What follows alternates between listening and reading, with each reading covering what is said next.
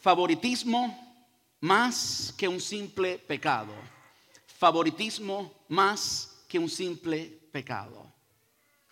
Y yo sé que ya eso captó la atención de usted como también captó la mía cuando, eh, cuando el Señor me dio el tema. Favoritismo más que un simple pecado. Podemos leer en las pantallas Santiago capítulo 2 versículos del 1, eh, del 1 al 13. Dice, mis amados hermanos, ¿Cómo pueden afirmar que tienen fe en nuestro glorioso Señor Jesucristo si favorecen más a algunas personas que otras? Por ejemplo, supongamos que alguien llega a su reunión vestido con ropa elegante y joyas costosas y al mismo tiempo entra una persona pobre y con ropa sucia.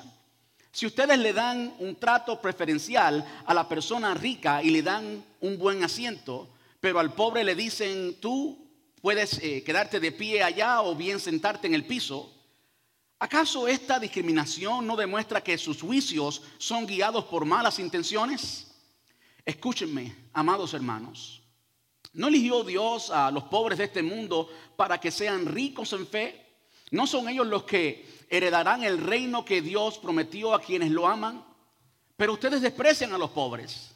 ¿Acaso no son los ricos quienes los oprimen a ustedes y los arrastran a los tribunales? ¿Acaso no son ellos los que insultan a Jesucristo cuyo noble nombre ustedes llevan?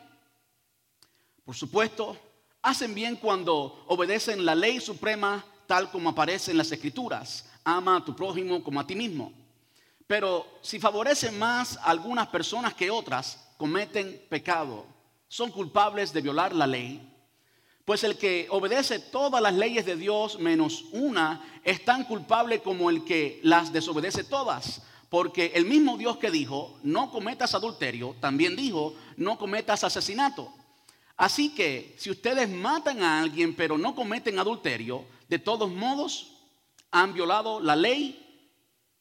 Entonces, en todo lo que digan y en todo lo que hagan, recuerden que serán juzgados por la ley que los hace libres no habrá compasión para quienes no hayan tenido compasión de otros, pero si ustedes han sido compasivos, Dios será misericordioso con ustedes cuando los juzgue.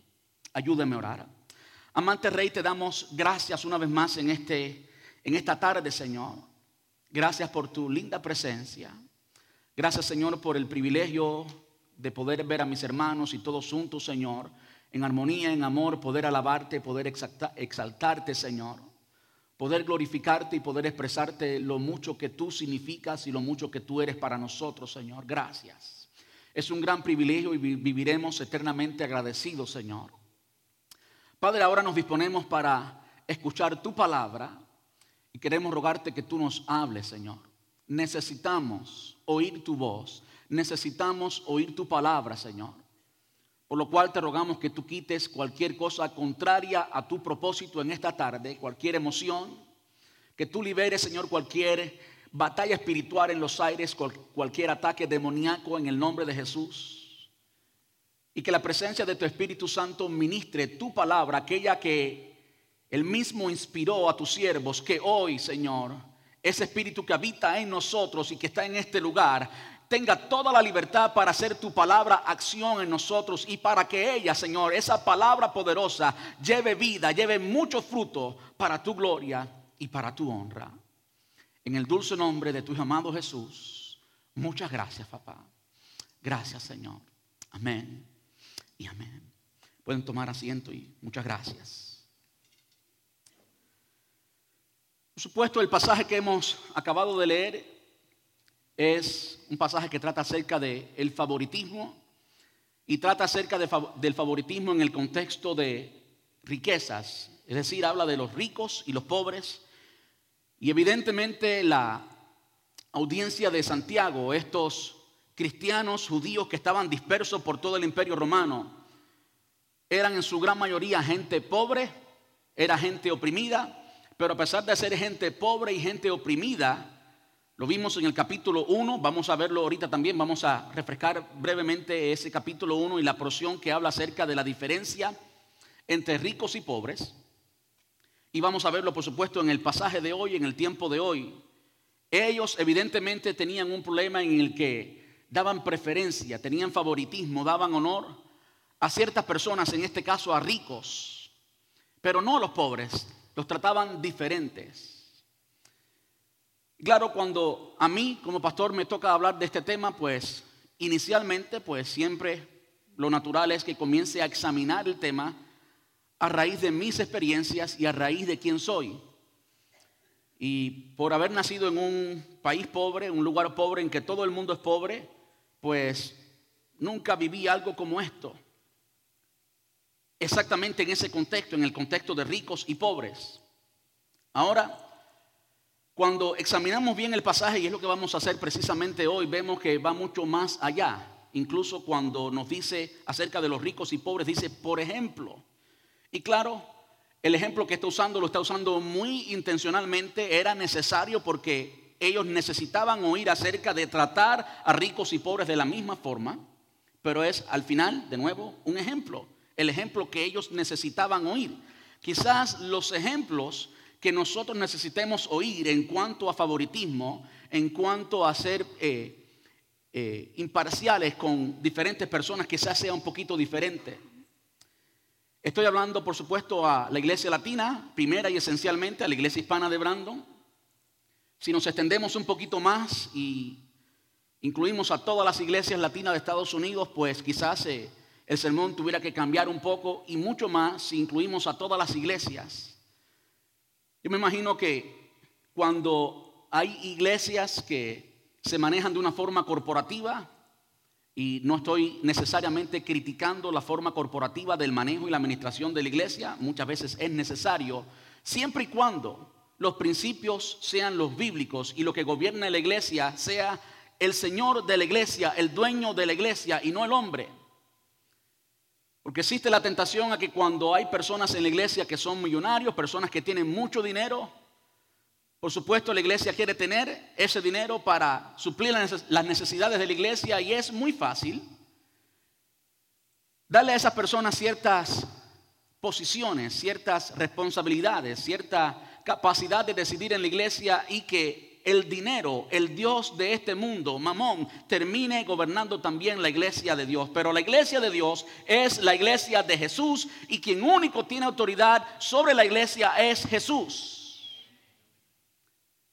Quería simplemente mencionar eso, aunque no creo que es necesario eh, para nuestra iglesia, pero sí creo que es necesario cuando miramos a la iglesia en sentido general, especialmente cuando entendemos que los sermones de nuestra iglesia son eh, a través de los medios de comunicación comunicados a todo el mundo, de modo que pueden haber diferentes tipos de personas en diferentes lugares escuchando este sermón. Es importante que no hagamos diferencia de personas, que no hagamos acepción de personas, sino que tratemos a todo el mundo como el Señor nos trata. Que miremos a los demás, que miremos a nuestro prójimo como el Señor nos ve a todos nosotros, como el Señor ve al prójimo. Ahora trayéndolo a un contexto más cerca de casa.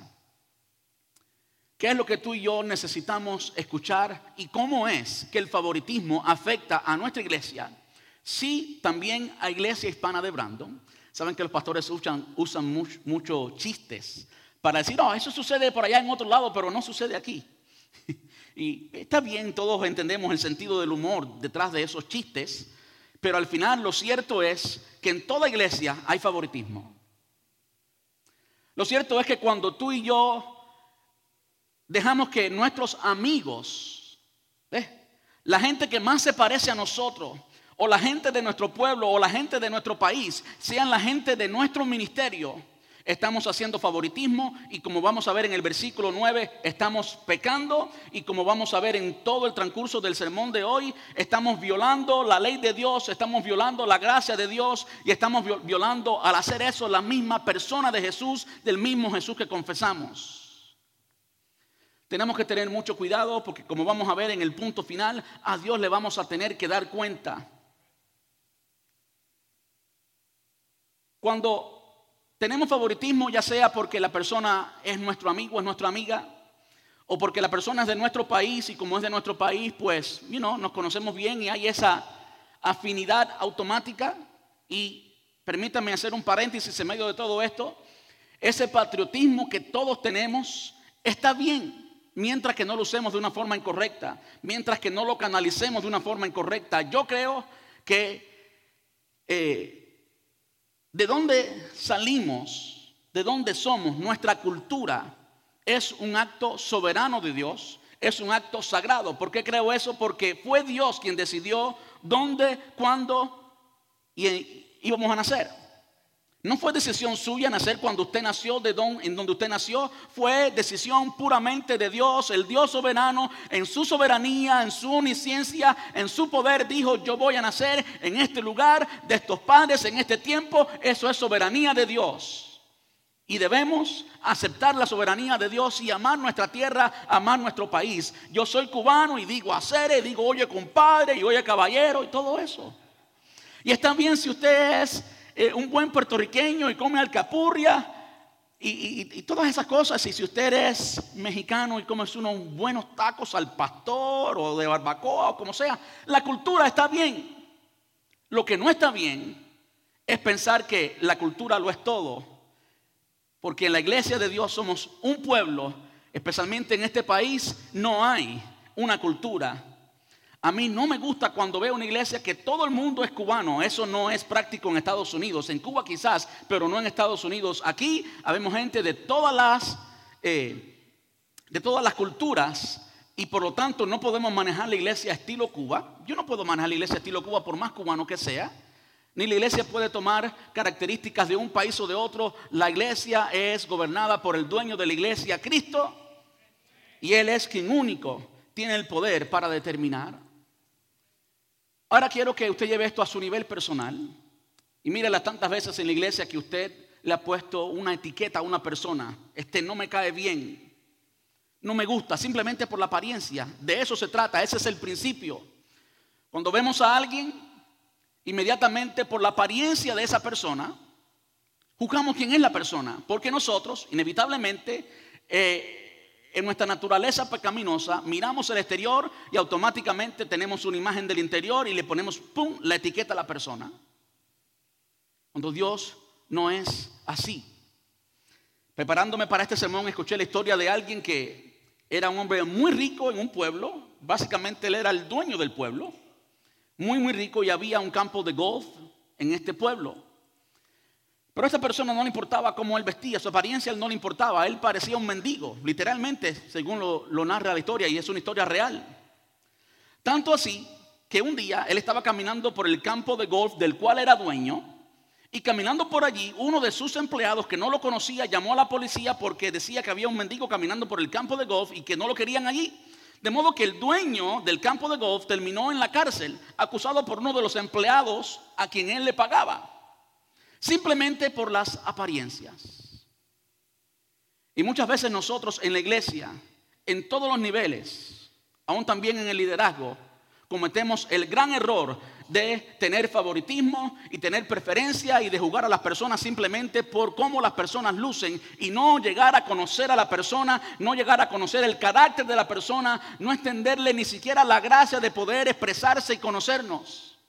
Y es algo que no es bueno en la iglesia, es algo que no nos lleva a la madurez.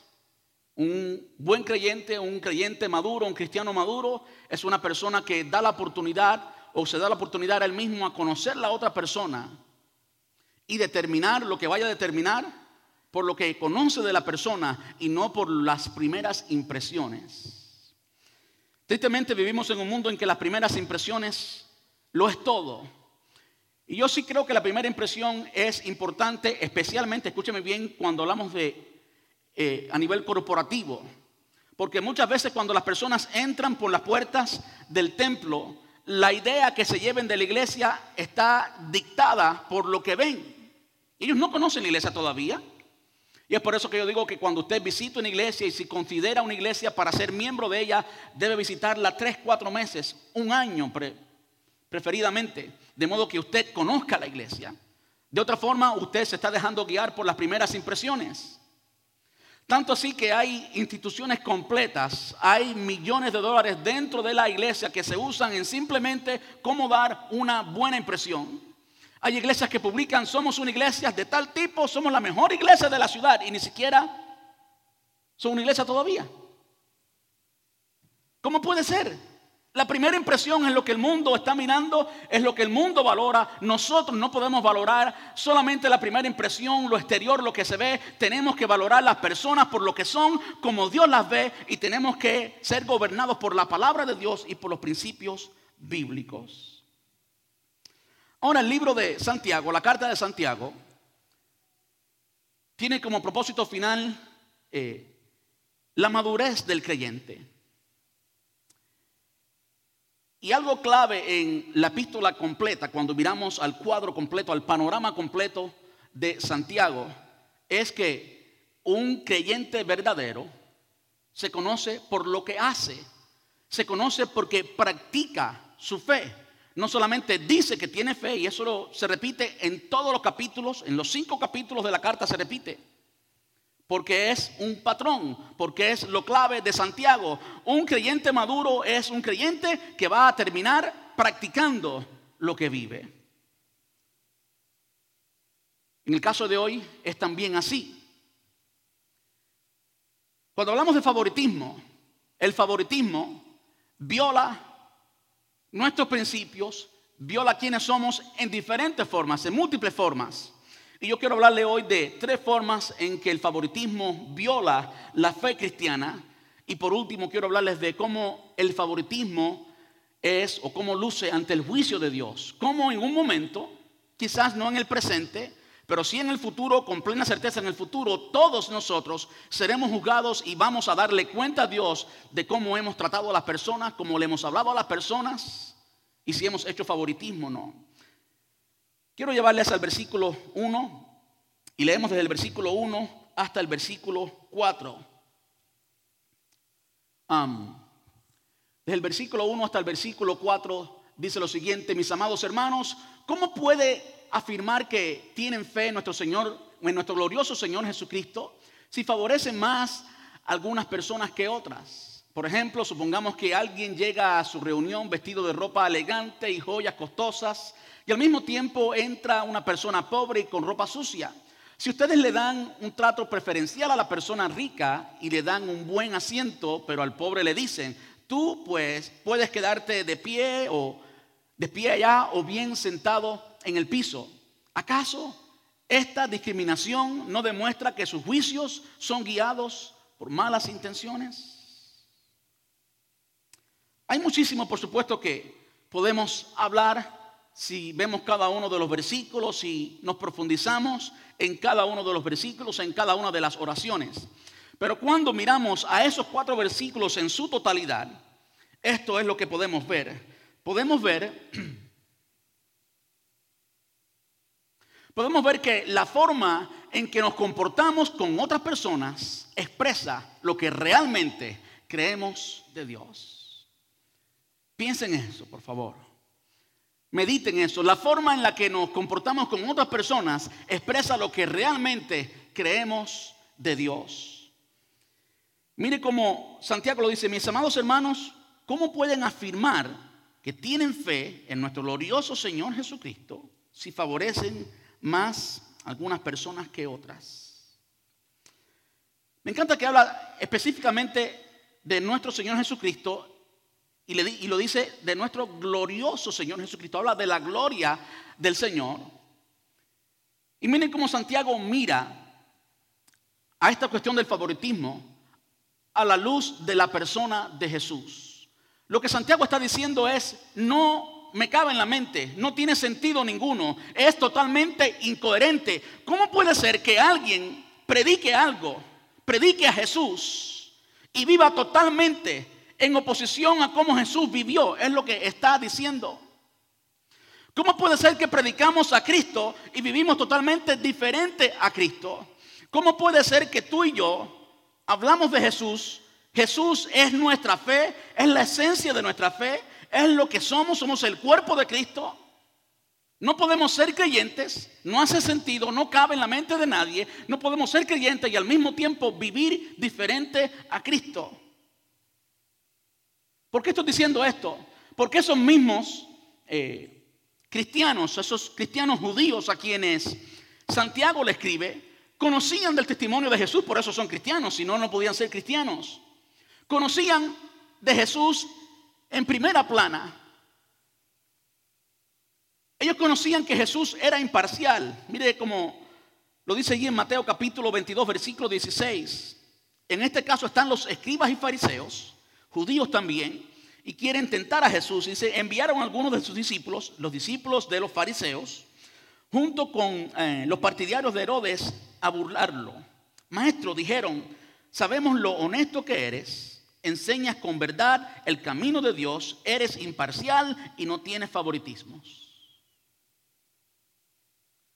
Todo el mundo sabía que Jesús no tenía favoritismo, que Él no favorecía a una persona por su posición, eh, ya sea económica, ya sea social, incluso religiosa. Jesús no favorecía a ninguna persona por su posición. Jesús no conocía respeto de hombres. Jesús amaba a las personas, pero la posición que tuviera esa persona para él era insignificante. Para él todas las personas eran absolutamente igual. Y ahí lo dice claramente como él era totalmente imparcial y no tenía favoritismos. Lo que Santiago está diciendo es, ¿cómo tú puedes predicar a ese Cristo y actuar totalmente diferente a Él? ¿Cómo podemos ser tan, es la palabra, hipócritas? Hay un pasaje que a mí me encanta mucho y muchos lo llaman el primer evangelio me estoy refiriendo a Isaías capítulo 53. Lo llaman el primer evangelio, incluyendo la última parte del capítulo 52, el capítulo 53 y la primera parte del capítulo 54 de Isaías, porque nos da un panorama eterno de Jesús antes de ser encarnado, durante su vida terrenal y después, incluso todo el futuro. Por eso lo llaman el primer evangelio, Isaías 53, hablando más céntricamente del capítulo 53. Mire conmigo lo que dicen los primeros tres versículos de este capítulo, por supuesto hablando específicamente de Jesús. Dice, ¿quién ha creído nuestro mensaje? ¿A quién ha revelado el Señor su brazo poderoso? Mi siervo, hablando de Jesús, creció en la presencia del Señor como un tierno brote verde, como raíz en tierra seca. No había nada hermoso ni majestuoso en su aspecto, nada que nos atrajera hacia Él. Fue despreciado y rechazado hombre de dolores, conocedor del dolor más profundo, nosotros le dimos la espalda y desviamos la mirada, fue despreciado y no nos importó. Antes de que usted vaya a llegar a una conclusión acerca de ese pasaje, Isaías 53 es una profecía, escúcheme bien, mucho antes de que Cristo incluso naciera, ya estaba escrita esta profecía, y esta profecía es específicamente para el pueblo de Israel. Y lo que va a suceder es que el pueblo de Israel todavía en un tiempo futuro no ha acontecido todavía cuando el Señor regrese en su segunda venida y todo el mundo le vea y todo el mundo entienda que Él es el Mesías, entonces el pueblo de Israel va a decir literalmente estas palabras. Quería hacer simplemente esa aclaración. Ahora miremos al carácter de Cristo cómo es que él fue despreciado, cómo fue que él fue menospreciado, cómo es que no había apariencia ni hermosura en él. Si Jesús hubiera estado aquí presente hoy, no hubiera sido una de las personas más deseadas por todo el mundo y más aplaudidas, luciera como una persona normal, como una persona sin hermosura, dice literalmente la palabra sin atractivo. No es ese rubio de ojos verdes que usted ve en las fotos por ahí, que parece eh, un modelo de Hollywood. No, no, no, no. No es coherente con lo que la palabra enseña. No había hermosura en él, fue despreciado. Y lo que Santiago está diciendo, ¿cómo es que podemos predicar a un Cristo que fue despreciado y nosotros al mismo tiempo despreciar a otras personas? Claro está, cada vez que tenemos favoritismo, cada vez que tenemos, eh, que hacemos acepción de personas, cada vez que somos parciales, con personas estamos al mismo, estamos al mismo tiempo despreciando a otras personas. Cada vez que usted tiene una persona favorita por ciertas cosas que tienen en común, usted está consecuentemente, simultáneamente, al mismo tiempo, despreciando totalmente a otros. Y eso no es coherente con la persona de Jesús. Jesús fue despreciado, no aparentaba majestad o gloria. Y esto nos habla de cómo Muchas veces cuando miramos a una persona enseguida la etiquetamos por las apariencias hubiéramos despreciado literalmente a Jesús si estuviera en nuestros días, porque la apariencia de Él no era la apariencia de gloria y de majestad, es lo que dice literalmente. Ahora, escuche bien, ese mismo Jesús era, es y será la imagen de Dios. Ese mismo Jesús era, es y será la gloria de Dios, la imagen misma de Dios nos enseña las escrituras. A más importante y más cerca de casa, ese Jesús es el que habita en nosotros y nosotros somos el cuerpo de Él. La gloria de Él la imagen de Él está reflejada ahora en nosotros, de modo que nosotros debemos lucir como Él, no solamente en nuestro aspecto físico, sino que tenemos que lucir como Él en lo que hacemos, en lo que decimos y en lo que somos. Una de las cosas que más me indigna es el Evangelio de la prosperidad. Como alguien se ha atrevido a predicar tal cosa como que todo creyente tiene el derecho de ser rico porque somos hijos del rey. ¿No conocieron que el rey no tenía dónde recostar su cabeza? ¿No hemos leído en la palabra que él no tenía dónde recostar su cabeza? ¿Cómo podemos predicar que todos tenemos que ser ricos y un sinnúmero de cosas sin sentido absolutamente? Falsa doctrina, doctrinas de demonios, doctrinas del infierno que no vienen de Dios. Entonces, no solamente es lo que Jesús es, imparcial, sin favoritismo, en su naturaleza, en la misma persona de Jesús, sino también lo que Jesús enseñó. Mire cómo lo dice allí en Juan capítulo 7, versículo 24. Miren más allá de la superficie para poder juzgar correctamente. No te guíes por simplemente como una persona luce, sino ve más allá que eso. Y hay ciertos pasajes que ustedes pueden eh, ver aquellos que estudian, no lo vamos a citar todo porque si no, predico dos horas y la iglesia me vota. Eh, así que usted tome nota, aquellos que quieren estudiar la palabra, y todos estos pasajes ilustran claramente cómo Jesús es imparcial, es sin favoritismo, Él no tiene niños lindos. Hay personas que se creen los niños lindos de Dios. Yo quiero decirle, ni el pastor ni los supuestos llamados apóstoles son niños lindos de Dios. No hay niño lindo de Dios. Dios tiene un niño lindo, se llama Jesús, y nosotros estamos identificados en Él y todos somos iguales. Amén. Ahora miremos al versículo desde el 5 hasta el 7 y allí vamos a ver cómo el favoritismo no es solamente una violación de lo que es la persona de Jesús que debe estar representada en nosotros hoy, su iglesia, sino que también es una violación de las doctrinas, especialmente en este caso de la doctrina de la gracia, una de las doctrinas fundamentales por la cual somos salvos. Ninguno de nosotros aquí en este lugar ni en ningún lugar fue salvo si no es por la gracia de Dios, un regalo inmerecido, algo que no podemos jamás conseguir, jamás conseguir, sino que Dios nos ha regalado, nos ha dado gratuitamente. Escúchenme, amados hermanos, dice el versículo 5, Dios ah, no eligió Dios a los pobres de este mundo para que sean ricos en fe. No son ellos los que heredarán el reino de Dios eh, que Dios prometió a quienes lo aman. Nótese cómo Santiago está preguntando, y por supuesto está preguntando, y la misma pregunta implica la respuesta, ¿verdad? En otras palabras, esto es obvio, esto es claro. La forma en que ustedes están viviendo es totalmente incoherente a lo que estamos hablando y lo que estamos diciendo. Dice, pero ustedes desprecian a los pobres. Eso es totalmente incoherente con el cristianismo. ¿Acaso no son los ricos quienes los oprimen a ustedes y los arrastran a los tribunales? ¿Acaso no son ellos los que insultan a Jesús cuyo noble nombre ustedes llevan? Somos, cristianos, llevamos el nombre de Cristo. De modo que aquí nos hablas de la violación de la gracia. ¿Por qué, pastor, usted dice eso? Porque habla de cómo los pobres son elegidos. La palabra clave ahí es elegidos. Dice, escúchenme, amados hermanos, no eligió Dios entonces comienza a hablar de los pobres y el contraste entre los ricos y los pobres y cómo los pobres deshonran a Dios, eh, maltratan a los, perdón, cómo los ricos deshonran a Dios, blasfeman en contra de Dios, maltratan a los cristianos y persiguen a los cristianos. De modo que nos habla de la elección de Dios, la gracia de Dios. Cuando hablamos de la gracia de Dios entendemos que Dios no hace obsesión de personas. Mire cómo lo dice allí en Hechos capítulo 10, versículo 34. Cómo es que Dios ah, ignora cualquier diferencia de naciones. Y esto es importante. Hoy en día hay corrientes que dicen que si usted pues tiene apellidos como González, López, Martínez, Rodríguez, Suárez, todos los que terminan en EZ.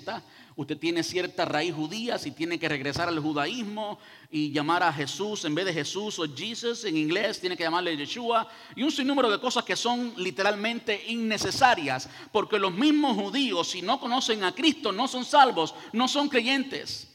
De modo que el Señor Jesús nos ve a todos en el mismo plano. Ya hoy, vamos a verlo ahorita literalmente, no hay judío ni griego, ni pobre, ni rico, ni mujer, ni hombre. En Cristo somos todos iguales. Ahora en Hechos capítulo 10, versículo 34 dice, entonces Pedro respondió, veo con claridad que Dios no muestra favoritismo. Pedro, judío, el Señor lo llamó para predicar a los gentiles pero el Señor tuvo que romper con cierto patrón, eh, cierto favoritismo, cierto racismo, es la palabra que estaba buscando. Pedro era racista, racista en contra de los gentiles. Y el Señor tuvo que decirle, no, no, no, no, no, Pedrito, no, no, no.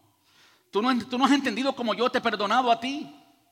Tú no has entendido que tú con ser judío y todo lo que conocías de la palabra y demás y demás, no merecías mi amor, no merecías mi salvación y yo te amé y te restauré y ahora eres Pedro, la cabeza de la iglesia. ¿Cómo es que tú? No, no, no. Para tú poder ser eficiente en el ministerio tienes que cambiar. Ese racismo, esa parcialidad, ese favoritismo con tu pueblo. Ahora todos los otros, todos los gentiles son también pueblo de Dios. Y es cuando el Señor le muestra allí en la casa de Cornelio, un gentil, esta sábana llena de animales, incluso inmundos como lechón. Y no sabe lo que se perdía antes de comer lechón. y allí le dice, mata y come. Y Pedro dice, pero ¿cómo es que voy a matar y comer si esto es inmundo? Nunca he comido yo tal cosa.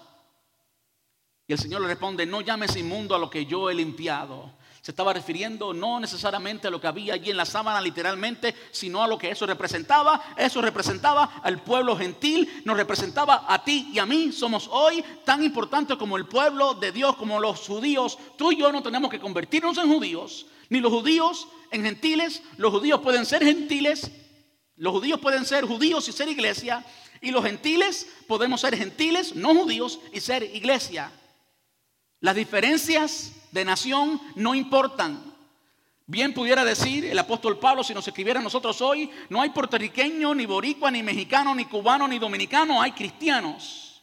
Yo creo que una de las cosas que la iglesia tiene que hacer, no solamente esta iglesia, sino a nivel general, a nivel mundial, tenemos que romper las barreras que nos separan y levantar aquellas cosas que nos unen. Yo quiero decirle a todo el mundo, no solamente a nuestra iglesia, sino a toda persona que me escucha a través de la internet, a través de cualquier medio, al cielo, al reino de los cielos, no entrarán ni los bautistas, ni los pentecostales, ni los metodistas, entrarán los cristianos.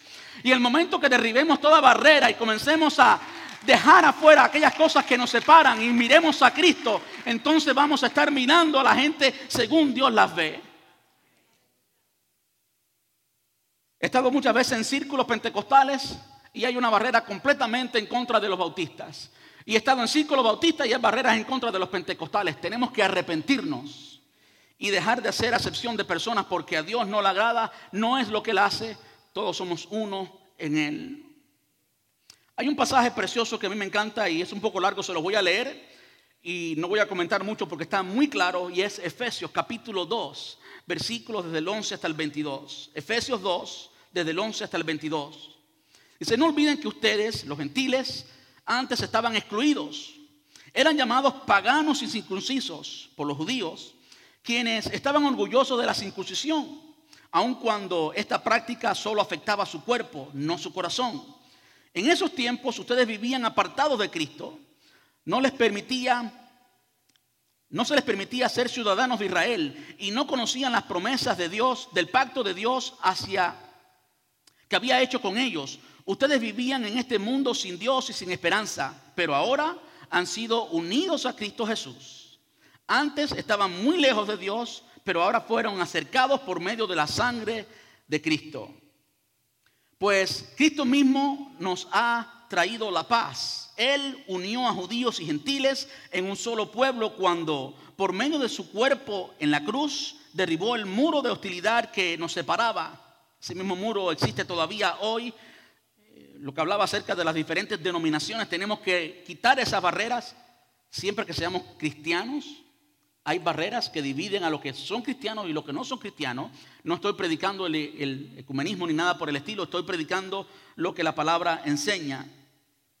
Versículo 16, Cristo nos reconcilió a ambos grupos con Dios en un solo cuerpo por medio de su muerte en la cruz y la hostilidad que había entre nosotros quedó destruida.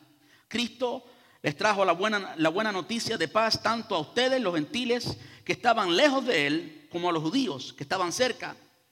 Ahora todos podemos tener acceso al Padre por medio del mismo Espíritu Santo, gracias a lo que Cristo hizo por nosotros.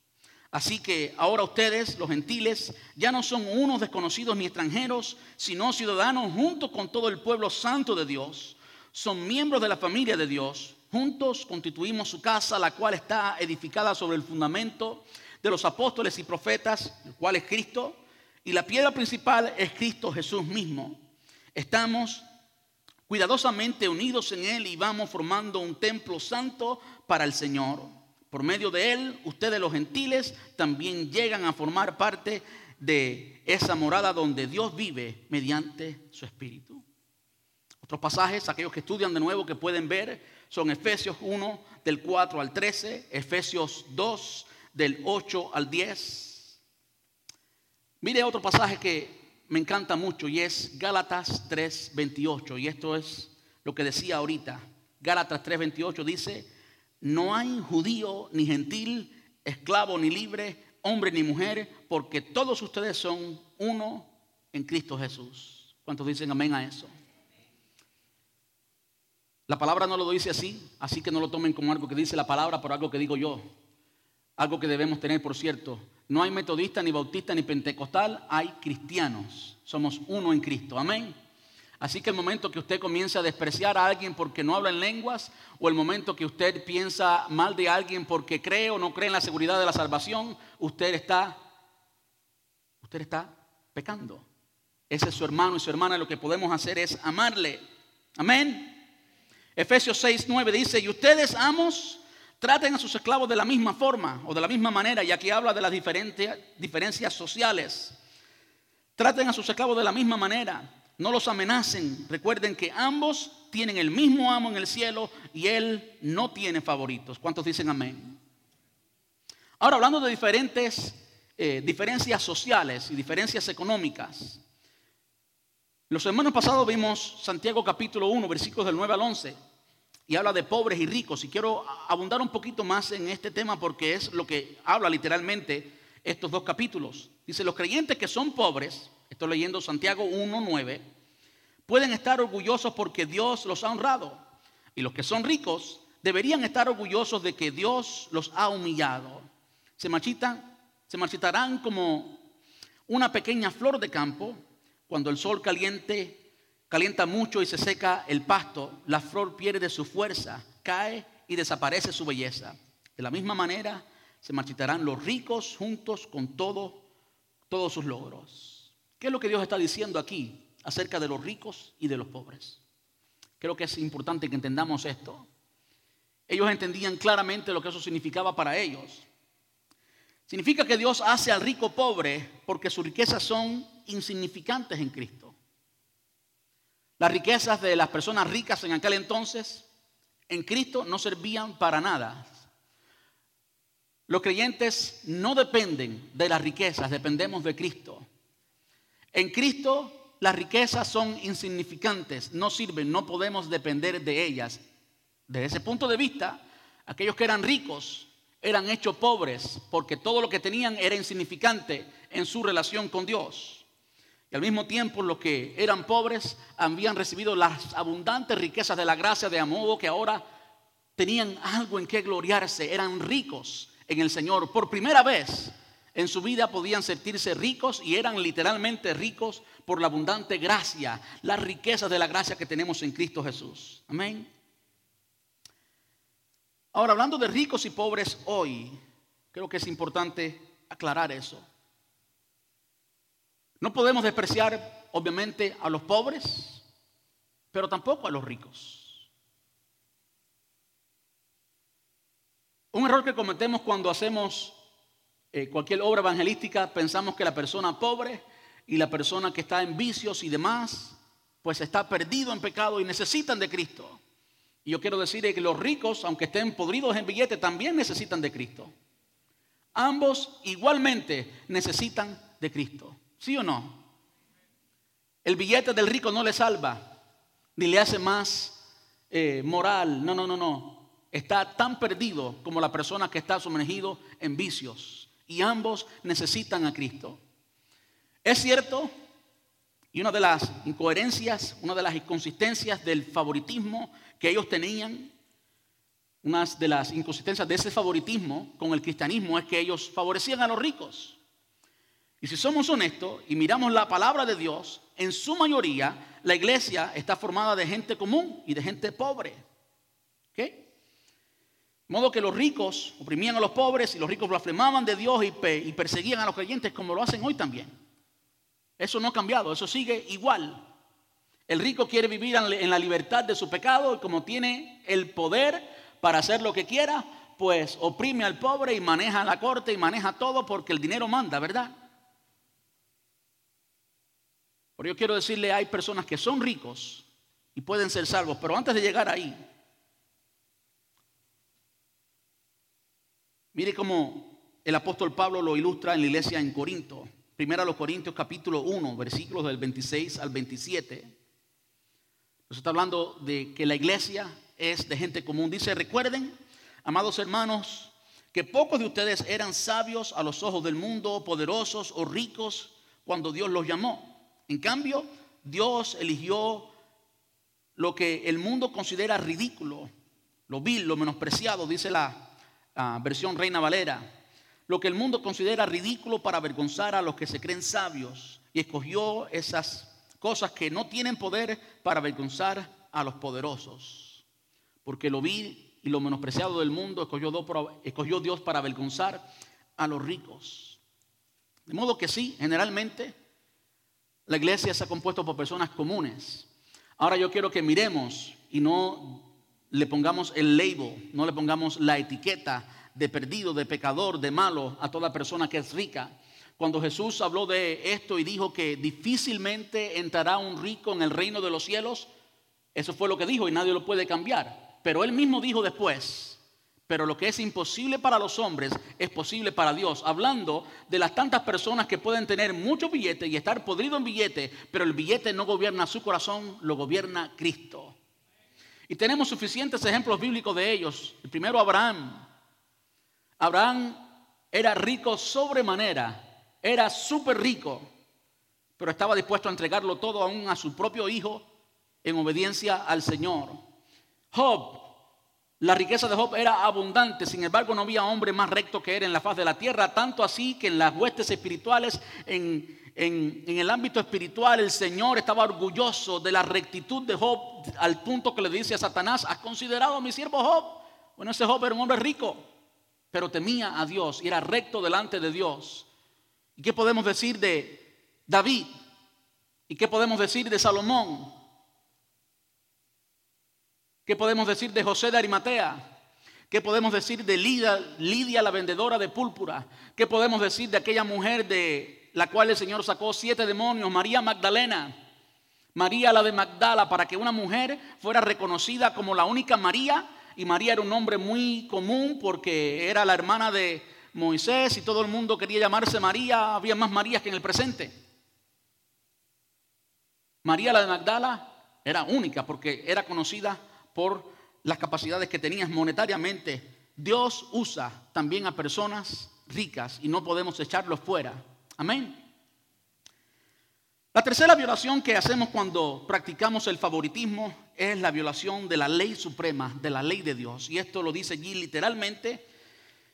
Por supuesto, hacen bien cuando obedecen la ley suprema, tal como aparece en las escrituras, amarás a tu prójimo como a ti mismo.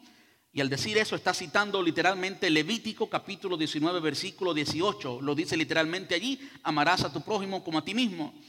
Pero si favorecen más a algunas personas que otras cometen pecado, son culpables de violar la ley de Dios. Está ahí clarito como el agua, literalmente. Si favorecen más a algunas personas que otras, cometen pecado. Pues el que obedece toda la ley y comienza a decir como la ley de Dios es una, y aquel que comete adulterio es tan culpable como aquel que roba o que mata porque viola la misma ley.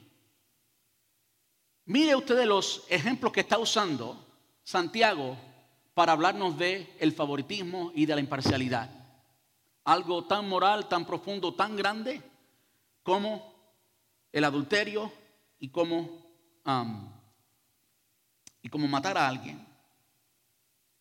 Entonces, violamos la ley de Dios cada vez que tenemos favoritismo. Primero, esencialmente, esa ley, Levítico 19. Jesús nos habló acerca de esto también Juan 13, 34. Juan 13, 34 dice, así que ahora les doy un mandamiento nuevo. Ámense unos a otros. Tal como los he amado, ustedes deben amarse unos a otros. Ese es el mandamiento, que nos amemos. Y si leemos Romanos 5, 5, también me encanta, no voy a leerlo por el tiempo. Primera Tesalonicenses capítulo 4, versículo 9. Vamos a notar cómo el Padre, el Hijo y el Espíritu Santo nos han capacitado con el amor de Dios, con el amor ágape. Tú y yo tenemos la capacidad de amar. Y si Dios no nos hubiera dado la capacidad de Él, el amor ágape, si Él no nos hubiera dado esa capacidad, él no nos pidiera que amáramos a todos por igual y fuéramos imparciales. La ley del amor es esa ley que gobierna todas las otras leyes.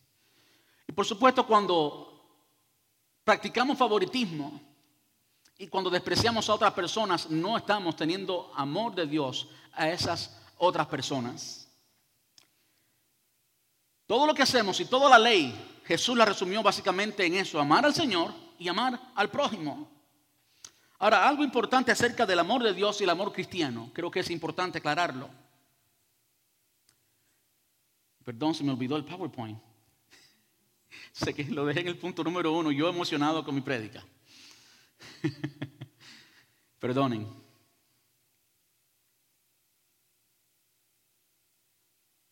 Ahí está. El amor de Dios o el amor cristiano no significa, y esto es muy importante, que una persona nos guste, nos caiga bien o nos guste lo que haga. En otras palabras, escuche bien, puede ser que alguien no te guste, puede ser que alguien te caiga mal, pero tienes que amarlo.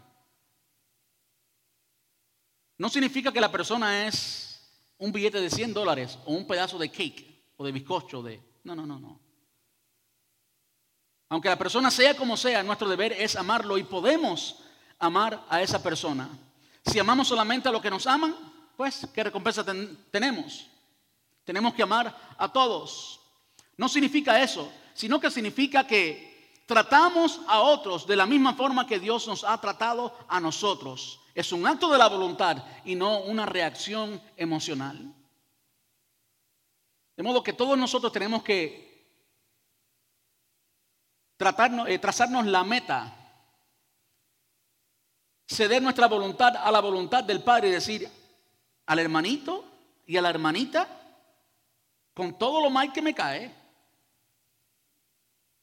tengo que amarlo y voy a amarlo. Cuando usted se propone amar a la persona y es un acto de la voluntad, y de nuevo no una respuesta emocional a lo que esa persona transmite, eso va a cambiar totalmente todo. ¿Saben por qué podemos hacer eso? Porque así fue como Dios nos vio cuando estábamos muertos en nuestros delitos y pecados y éramos enemigos de Dios. Dios nos amó, ¿sí o no? Dios nos extendió su amor cuando éramos enemigos de Él. ¿Y quién nos dice a nosotros que las cosas que hacíamos le agradaban mucho a Dios? No. Ni aún nuestra justicia, dice Isaías, agrada a Dios. Nuestras, nuestros actos justos, lo mejor que podemos ofrecer son como trapos de inmundicia delante de Dios. Nos dice Isaías, nada que tú y yo podamos hacer en nuestra naturaleza pecaminosa es agradable delante de Dios. Aún así, Él nos amó en esa condición y eso es lo que Él espera de ti y de mí. ¿Por qué? Porque Él habita en ti, Él habita en mí, Él ha depositado su amor, tú eres un recipiente, un recipiente, perdón, tú eres un canal, un agente del amor de Dios. Y ahora esta es quizás una más profunda que me encanta. Realmente, realmente, de verdad. Y este es el centro de lo que Santiago nos quiere decir. En toda la epístola. Realmente solo creemos de la Biblia lo que practicamos. Lo otro usted no lo cree.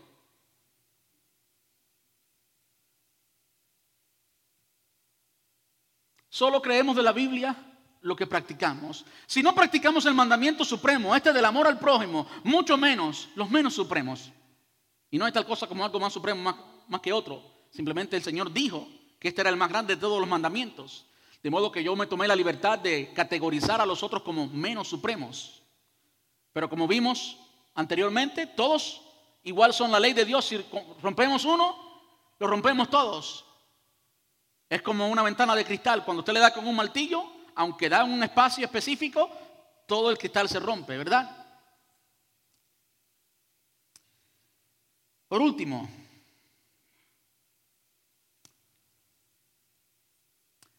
el favoritismo ante el juicio de Dios. Y esto es lo que dice en los últimos versículos. Se los leo bien rápido, 12 y 13.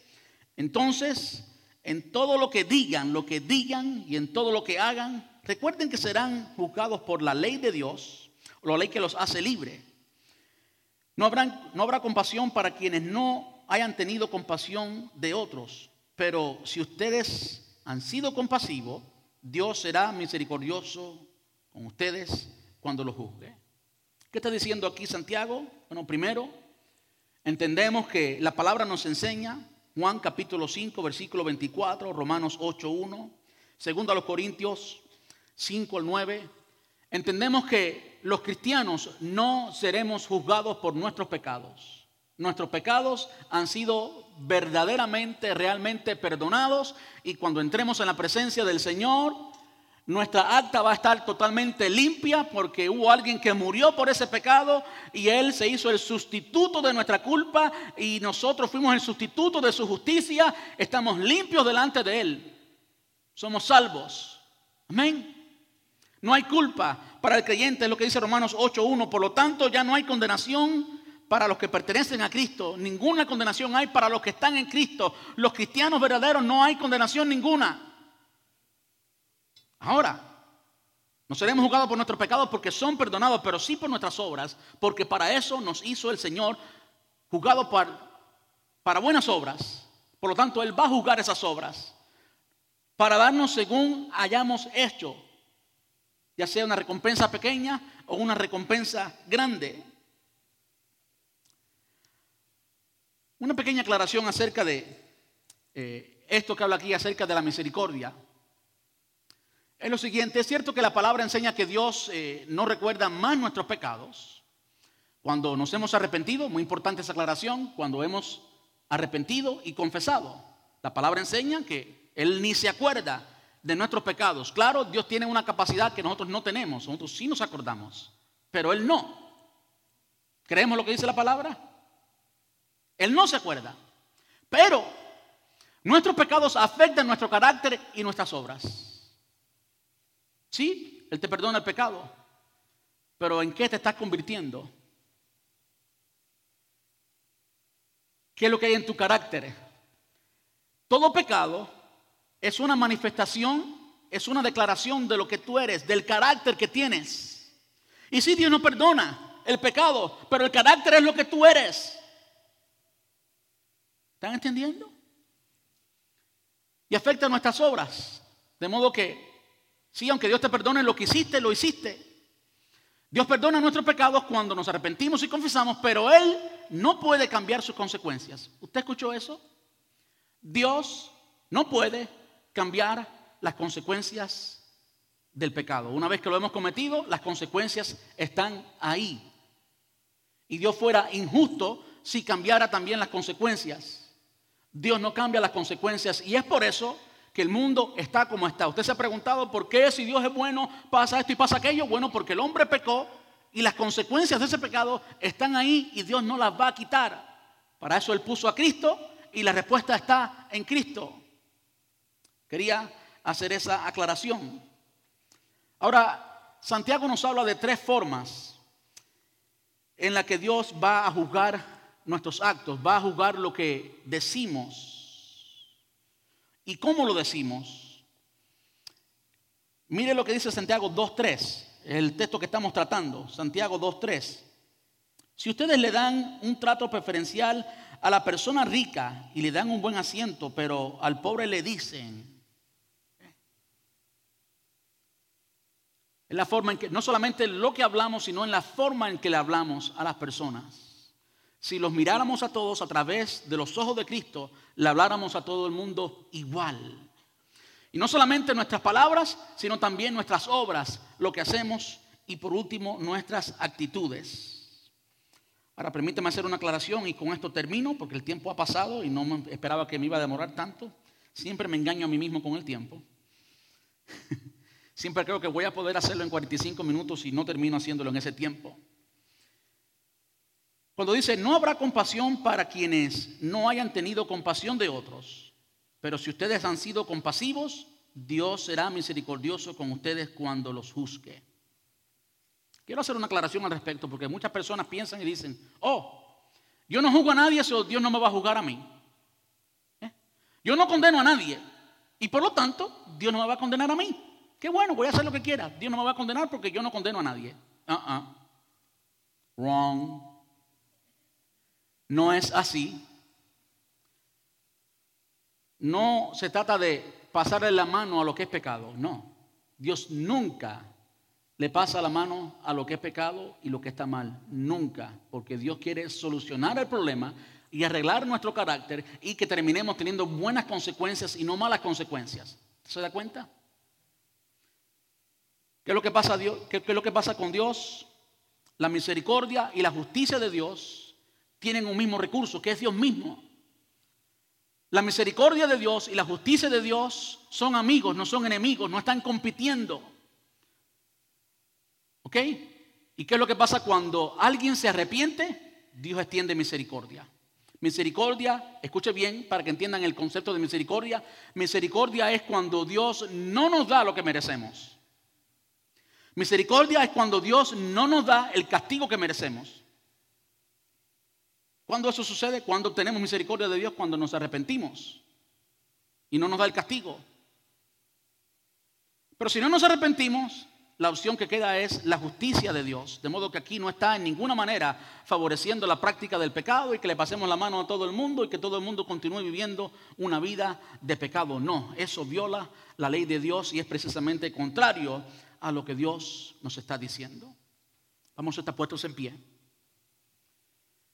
modo que entendemos que cuando tenemos favoritismo con una persona y juzgamos a una persona solamente por lo exterior, estamos primeramente violando la persona que es el centro de nuestra fe, violando la misma persona de Cristo, porque eso no fue lo que Jesús hizo.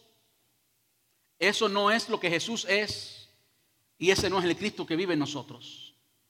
Segundo, violamos la ley de la gracia de Dios. Tercero, violamos la ley de la palabra de Dios. La Biblia la violamos. Y tercero, y por último, seremos juzgados. Así que la enseñanza, por supuesto, la enseñanza, por supuesto, es a que no hagamos diferencia de persona. Cuando tú miras a alguien, tú miras lo exterior, y tú juzgas a la persona por el pasado. Escuche bien. Cuando Dios mira a alguien, Dios mira el interior, no el exterior. Y Dios mira el futuro, el potencial de la persona. Así que esa persona que quizás tú comiences a despreciar, si en lugar de despreciar te dispones, tienes la voluntad de amar a esa persona, entonces estás siendo partícipe de la gracia de Dios y de la obra de Dios y vas a ser parte de lo que Dios va a usar para equipar a esa misma persona que en un momento fue despreciable para ti, equiparla para cumplir el propósito de Dios. Cuando Dios te vio a ti y me vio a mí, vio el potencial que Él mismo puso en nosotros. Y ninguno de nosotros sabe el potencial que hay en otra persona.